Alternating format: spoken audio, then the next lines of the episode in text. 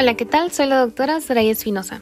Y bien, el día de hoy abordaremos los puntos más importantes sobre el tema parto pretérmino, siendo un tema de relevancia para nuestra presentación del examen nacional. Debemos recordar que estamos basándonos en las guías de práctica clínica nacionales, el manual del Dr. Prieto, el manual del CTO y algunos artículos respaldados por la CDC. Comenzamos.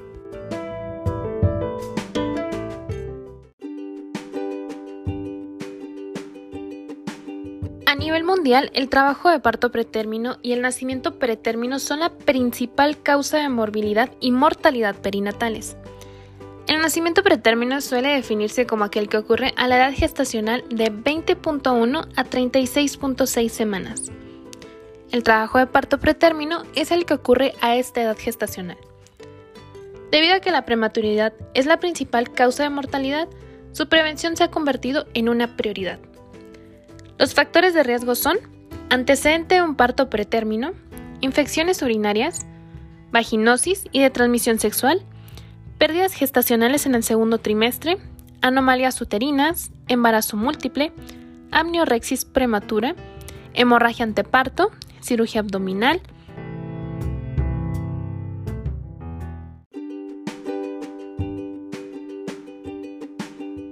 tabaquismo, uso de cocaína, infecciones maternas graves y trauma físico o emocional. La Guía de Práctica Clínica Nacional establece que las pacientes con factores de riesgo modificables deben recibir intervenciones de educación médica o ser referidas al segundo nivel de atención para recibir tratamiento quirúrgico. Claro, dependiendo del caso. Las pacientes con riesgo de parto pretérmino deberán someterse a evaluación de la longitud cervical a las 20 a 34 semanas de gestación mientras que la prueba de fibronectina fetal puede realizarse a las 24 a 34 semanas. Las pacientes con pruebas diagnósticas positivas, o sea, una longitud cervical menor o igual a 15 milímetros, o fibronectina fetal positiva, deben ser citadas en 14 días para repetir una o ambas pruebas. El diagnóstico se realiza al identificar trabajo de parto con contracciones uterinas, 2 cada 10 minutos, 4 cada 20 minutos u 8 cada 60 minutos. Y cambios cervicales documentados, como borramiento mayor o igual a 80% o dilatación de más o igual a 3 centímetros, con membranas amnióticas rotas o intactas a una edad gestacional de 20 a 36 semanas.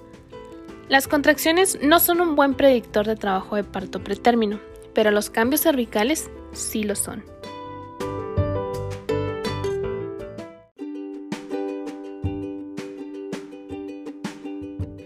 Nuestra guía de práctica clínica nacional establece que la evaluación ultrasonográfica de la longitud cervical y la prueba de la fibronectina fetal tienen un valor predictivo negativo elevado, por lo que el uso de ambas o cualquiera de ellas permite determinar los casos que no requerirán tocólisis.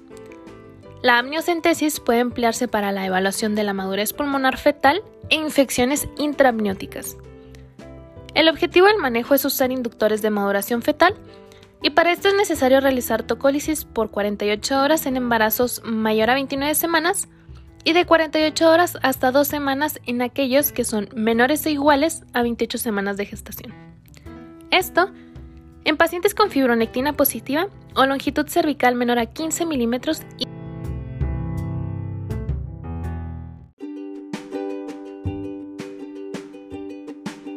Recordemos que menor a esos 15 milímetros siempre debe ir acompañado de un Gruber Baumgarten menor a 4.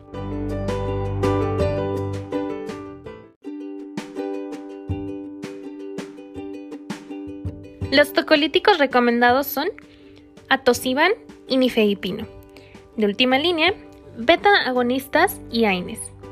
En caso de presentar infección debe ser tratada si es urinaria, el manejo puede ser con nitrofurantoína o ampicilina. Si la paciente es portadora del Streptococcus beta, hemolítico del grupo B, dar ampicilina o penicilina. El uso de glucocorticoides como inductores de maduración pulmonar a las 24 a 36.6 semanas reduce la mortalidad y la incidencia de síndrome de dificultad respiratoria tipo 1 y hemorragia intraventricular. El tratamiento es emplear betametasona 12 miligramos vía intramuscular cada 24 horas, dos dosis, o dexametasona 6 miligramos intramuscular cada 12 horas, cuatro dosis.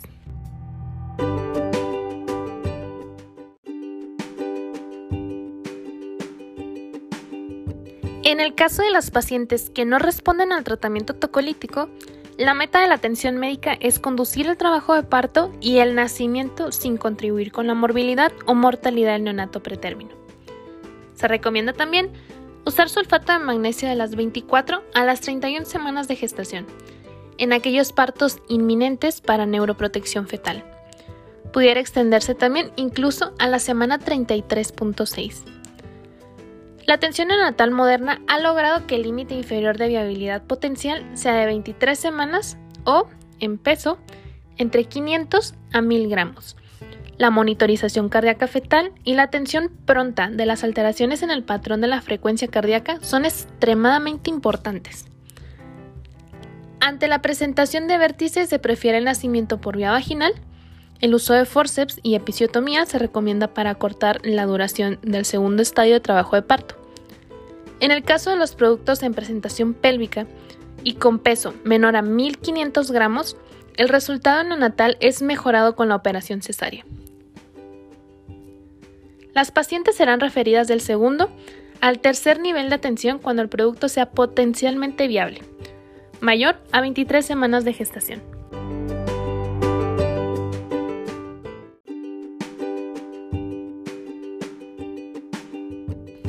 Hablando particularmente de la guía de práctica clínica, conforme a la clasificación que nos maneja de los productos de término según su edad gestacional es prematuro, moderadamente prematuro y prematuro extremo. En el caso de prematuro es de 33 a 36 semanas, moderadamente prematuro de 28 a 32 semanas y prematuro extremo entre 20 a 27 semanas. Ahora, sobre la etiología de los nacimientos de pretérmino, Aquí me gustaría que hicieras una tablita, igual, columna izquierda, columna derecha, en donde vamos a tener las causas y los porcentajes.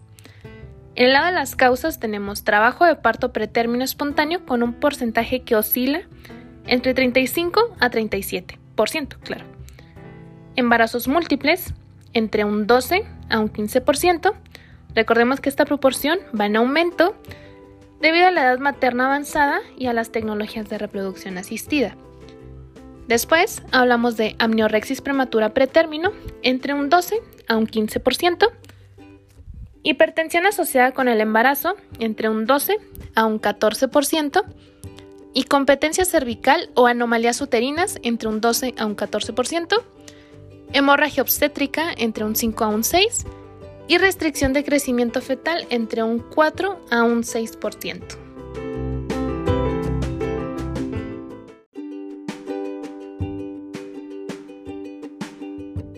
Ahora, nuestro cuadrito sobre tratamiento farmacológico del parto pretérmino con los agentes contemplados en la Guía de Práctica Clínica Nacional. Columna izquierda, antibióticos, atosiban, nifedipino, indometacina y corticoides. Columna derecha, con respecto a antibióticos, no prolongan la gestación y solo deben emplearse como profilaxis contra estreptococos del grupo B cuando el parto es inminente. Atosiban es un antagonista de la oxitocina y es considerado el de elección. Nifedipino es de segunda línea, es preferido en el caso de las pacientes con manejo oral. Indometacina, indicado si la paciente presenta enfermedad cardiovascular, hipertiroidismo, diabetes o hipertensión, solo debe emplearse a edades gestacionales menores a 32 semanas porque se asocia al cierre del conducto arterioso. Corticosteroides, indicados en pacientes con riesgo alto de parto pretérmino y edad gestacional de 24 a 34 semanas. Finalmente, nuestro cuadrito de contraindicaciones para administración de terapia tocolítica es preeclampsia severa, sangrado placentario severo, desprendimiento placentario, coriamnioitis, restricción del crecimiento fetal, anomalías fetales incompatibles con la vida y muerte fetal.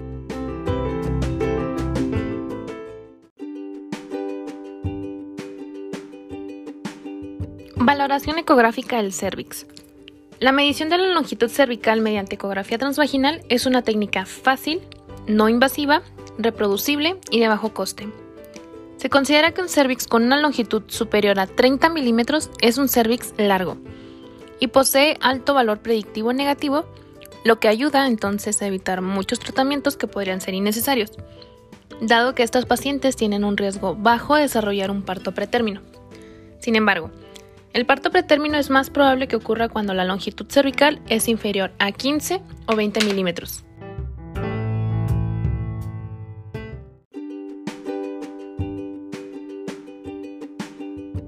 La presencia del fenómeno del embudo, que también se le dice en reloj de arena, o insinuación de las membranas en el canal cervical, se asocia a elevada probabilidad de parto pretérmino. Hablemos ahora de los marcadores bioquímicos. La fibronectina es una glucoproteína formada por las membranas fetales que se detecta de manera fisiológica en el cervix y vagina hasta la semana 20. Esto probablemente sirve como anclaje de la interfase placentaria y bueno, del corioamnios con la decidua. La principal utilidad de la determinación de la fibronectina fetal en el diagnóstico de una amenaza de parto pretérmino es intentar identificar a aquellas pacientes con resultado negativo, dado el alto valor predictivo negativo de este test.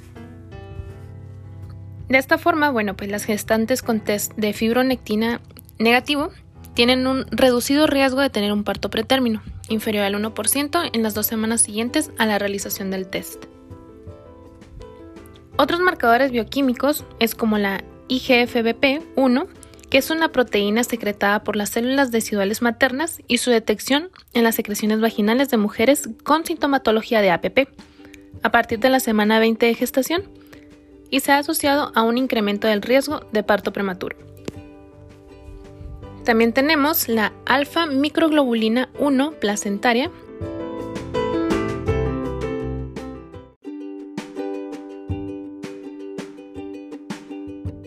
Profilaxis antibiótica.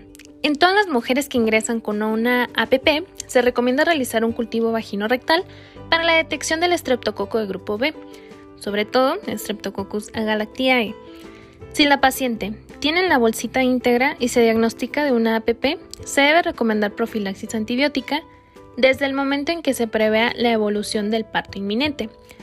Por el contrario, si existe una rotura prematura de membranas, una RPM, se debe iniciar dicha profilaxis desde el momento de ingreso, ya que si existe la RPM que no se asocia a APP, la actitud debe ser un ingreso con urocultivo y exudados, Maduración pulmonar, ya no sabemos nuestra maduración pulmonar, con tocolíticos durante 48 horas y suspender, así como una antibiótico terapia. Ahora, en RPM se recomienda finalizar la gestación a lo largo de la semana 34, dado que el riesgo de coroamnionitis parece superar el riesgo de distrés respiratorio. Debemos descartar los signos clínicos y analíticos de una corioamnionitis, que son los criterios de Gibbs es fiebre materna mayor o igual a 37.8 grados centígrados y dos o más de los siguientes criterios. Irritabilidad uterina, leucorrea maloliente, taquicardia materna mayor a 100 latidos por minuto, taquicardia fetal mayor a 160 latidos por minuto o leucocitosis mayor a 15.000 células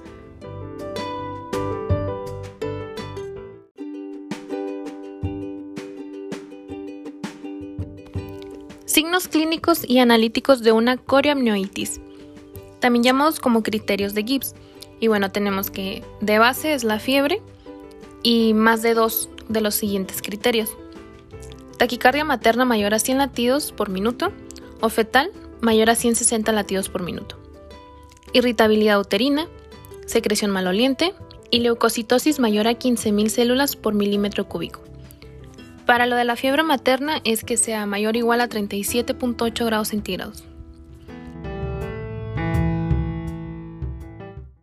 A modo de repaso, me gustaría que te quedaras con la idea de que te puede llegar, por ejemplo, una paciente de 35 años, secundigesta, antecedente cesárea previa por parto pretérmino, que cursa con un embarazo de 31 semanas de gestación, refiere inicio de actividad uterina regular, dolorosa, aproximadamente cada 5 minutos, a la exploración vaginal se palpa cervix blando con un centímetro de dilatación. Entonces, Pasando a la definición, es la presencia de contractilidad uterina acompañada de modificaciones cervicales a partir de la semana 20.1 hasta la semana 36.6 de gestación, con un producto de peso igual o mayor a 500 gramos que respira o manifiesta signos de vida. Entonces, contribuye al 70% de la mortalidad perinatal a nivel mundial. Alrededor de 70 a 80% de los partos pretérminos son espontáneos de los cuales 50% es por inicio de trabajo de parto, 30% por rotura prematura de membranas y 20% inducido por alteraciones maternas o fetales. La fisiopatología que desencadena un trabajo de parto pretérmino se puede explicar en cuatro procesos primarios. Número 1. Activación del eje hipotálamo hipófisis y glándulas suprarrenales en la mamá o en el feto. Número 2. Infección. Número 3. Hemorragia decidual. Y número 4. Distensión uterina patológica. Puede generar secuelas neurológicas como parálisis, alteraciones visuales, entre otras. Recordemos que los factores de riesgo para parto pretérmino es un parto pretérmino previo, aborto recurrente, malformaciones uterinas, incompetencia cervical, rotura prematura de membranas edad materna menor a 20 años o mayor a 35 años, y un cervix menor a 25 milímetros de longitud por ultrasonido transvaginal.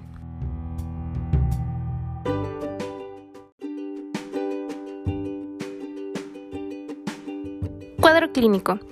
Se pueden observar signos y síntomas tempranos. Sin embargo, no son específicos de amenaza de parto pretérmino. Muchas embarazadas los pueden presentar sin tener cambios cervicales, como dolor tipo cólico, contracciones irregulares, lumbalgia, sensación de presión en área vaginal, descarga vaginal. Las contracciones uterinas se deben documentar clínicamente, una en 10 minutos, 4 en 20, 6 en 60 o más.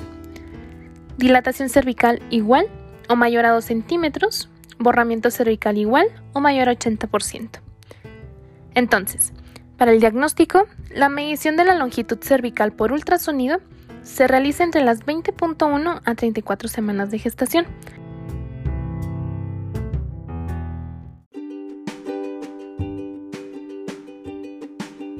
Considerando una longitud normal de 35 a 48 milímetros en el tercer trimestre. En embarazos únicos, el punto límite de corte de la longitud cervical es 15 milímetros y en embarazos gemelares de 25 milímetros. La fibronectina fetal se realiza entre las semanas 24 a 34 con un valor por encima de 50 nanogramos por mililitro y representa un riesgo aumentado de amenaza de parto pretérmino. Ahora, ambas pruebas solo se deben realizar en pacientes con riesgo de amenaza de parto pretérmino. Tratamiento. Ante una APP se debe indicar reposo absoluto en decúbito lateral izquierdo, administrar una carga de solución glucosada de 300 mililitros y un tocolítico en infusión continua, dosis respuesta. El tocolítico de primera elección para manejo de APP no está definido. Entonces los tocolíticos pueden prolongar el embarazo de 2 a 7 días permitiendo la administración de esteroides para mejorar la madurez pulmonar fetal. Aquí es donde debemos considerar la referencia a la madre a un tercer nivel. Entonces, bueno, a continuación les voy a explicar los tocolíticos más importantes, teniendo de entrada a los beta-agonistas. Estos se unen a receptores beta-2 adrenérgicos en el músculo lisouterino y van a activar lo que es la enzima ciclasa, aumentando entonces el nivel de CMP. Y bueno, lo que va a pasar a continuación es que disminuye el calcio libre y va a fosforilar la sinasa de cadena ligera de la miocina, entonces esto inhibe la contracción muscular. Sulfato de magnesio. La concentración elevada de magnesio va a afectar la liberación de acetilcolina en la unión neuromuscular y va a disminuir la sensibilidad de esta en la placa motora terminal. Bueno, y se ha sugerido una competición antagonista con el calcio, disminuyendo las concentraciones intracelulares del calcio necesarios para la interacción actina-miocina. Pasando ahora a los antagonistas de calcio, los calcio antagonistas. Estos recordemos que inhiben el ingreso del ion a través de la membrana de la célula muscular y disminuyen así la resistencia vascular uterina. Ahora, los inhibidores de la sintasa de prostaglandinas. Estos inhiben la enzima ciclooxigenasa responsable de la formación de prostaglandinas a partir del ácido araquidónico.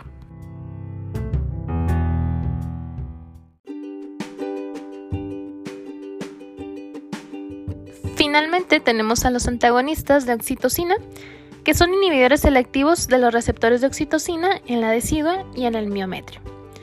Las contraindicaciones para el uso de tocolíticos son pacientes con contracciones sin cambios cervicales, anomalía fetal letal, inestabilidad hemodinámica de la madre, preeclampsia severa o eclampsia, infección intraamniótica y cuando no genere beneficios al feto. La prevención se basa en la suspensión del tabaquismo, utilización de perlas de progesterona 200 miligramos cada 24 horas hasta las 36 semanas de gestación, y en casos específicos la colocación de cerclaje cervical.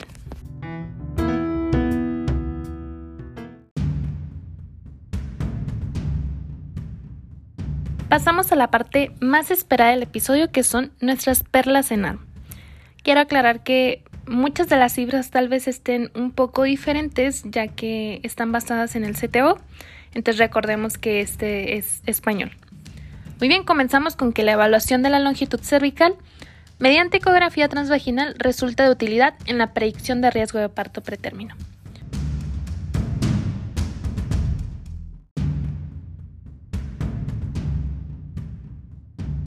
La fibronectina es una proteína que se produce en las membranas de manera fisiológica hasta la semana 20. Cuando se detecta más allá de la citada semana, implica riesgo de parto pretérmino. La actitud obstétrica ante la amenaza de parto pretérmino va a depender de la edad gestacional, no de la modificación cervical y de si existe o no rotura de membranas. No se utilizarán fármacos tocolíticos en gestaciones de más de 35 semanas, ya que la única ventaja de este tratamiento es demorar el parto hasta alcanzar la madurez pulmonar que se induce con la administración de corticoides. Atosiban es un antagonista de la oxitocina que inhibe competitivamente la oxitocina, útil en el tratamiento de la amenaza de parto pretérmino con escasos efectos secundarios, como náuseas, vómitos y cefalea. Los beta-miméticos son fármacos de demostrada eficacia, pero con un elevado número de efectos secundarios y, por tanto, de contraindicaciones, como cardiópatas, diabéticas, placenta previa, hipertensión, hipertiroidismo y bueno, manejan un efecto secundario peligroso de su utilización, sobre todo al asociarlo con los corticoides, ese edema pulmonar por el aumento de la permeabilidad vascular.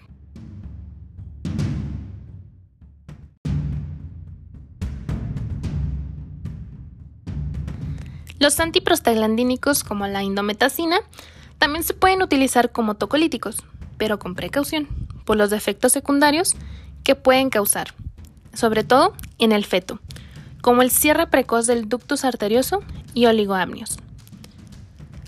La maduración pulmonar se hace con betametasona entre la semana 24 y 34 más 6 de gestación. La pauta recomendada son dos dosis de betametasona de 12 miligramos por vía intramuscular cada 24 horas. El sulfato de magnesio puede reducir el daño cerebral en los grandes recién nacidos pretérmino o sea, menores a 32 semanas. En caso de RPM, no se debe administrar tocolíticos más de 48 horas, indicando la finalización de la gestación a lo largo de la semana 34 de gestación. Y finalmente, se recomienda realizar un cultivo vagino-rectal para la detección de EGB en todas las gestantes que ingresen con una amenaza de parto pretérmino, salvo que se haya realizado en las 5 semanas previas. EGB es estreptococo de grupo B.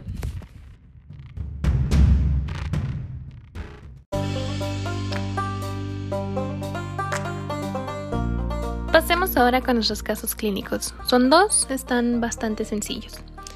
El primero nos menciona que nos llega una paciente de 34 semanas de gestación que acude a urgencias por presentar contracciones uterinas con la sospecha de amenaza de parto pretérmino.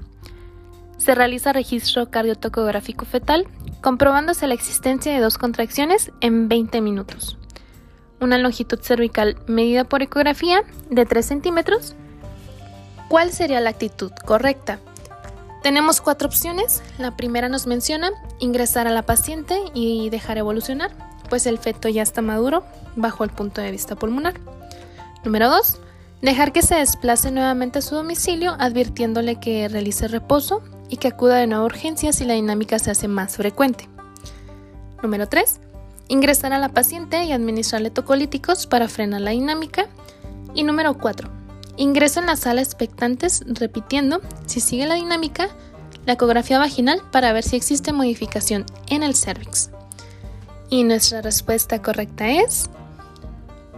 Muy bien compañeros, si están estudiando. Número 2. Dejar que se desplace nuevamente a su domicilio, advirtiéndole que realice reposo y que acuda de nuevo a urgencias si la dinámica se hace más frecuente.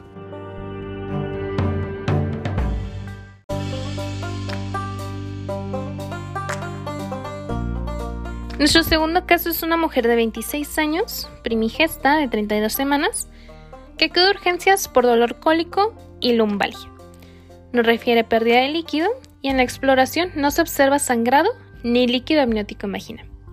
Se confirma latido cardíaco fetal normal y la ecografía vaginal informa un acortamiento cervical del 60%. En los primeros 10 minutos de vigilancia cardiotocográfica se presentan tres contracciones, ¿Qué pensaríamos como primera opción en esta paciente? Son cuatro opciones.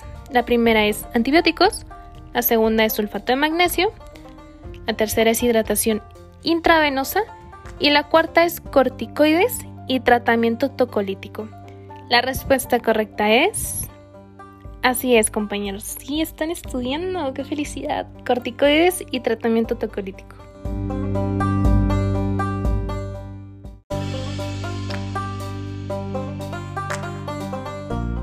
Una de nuestras posibles preguntas serían dos muy sencillas. La número uno nos menciona, ¿cuántas contracciones deben existir en un trazo de 20 minutos para diagnosticar APP? Y son cuatro contracciones en 20 minutos. La segunda es, ¿cuál es el objetivo de administrar útero inhibidores en un embarazo menor a 34 semanas de gestación con APP? Y es prolongar el embarazo hasta 7 días y administrar esquema de maduración pulmonar.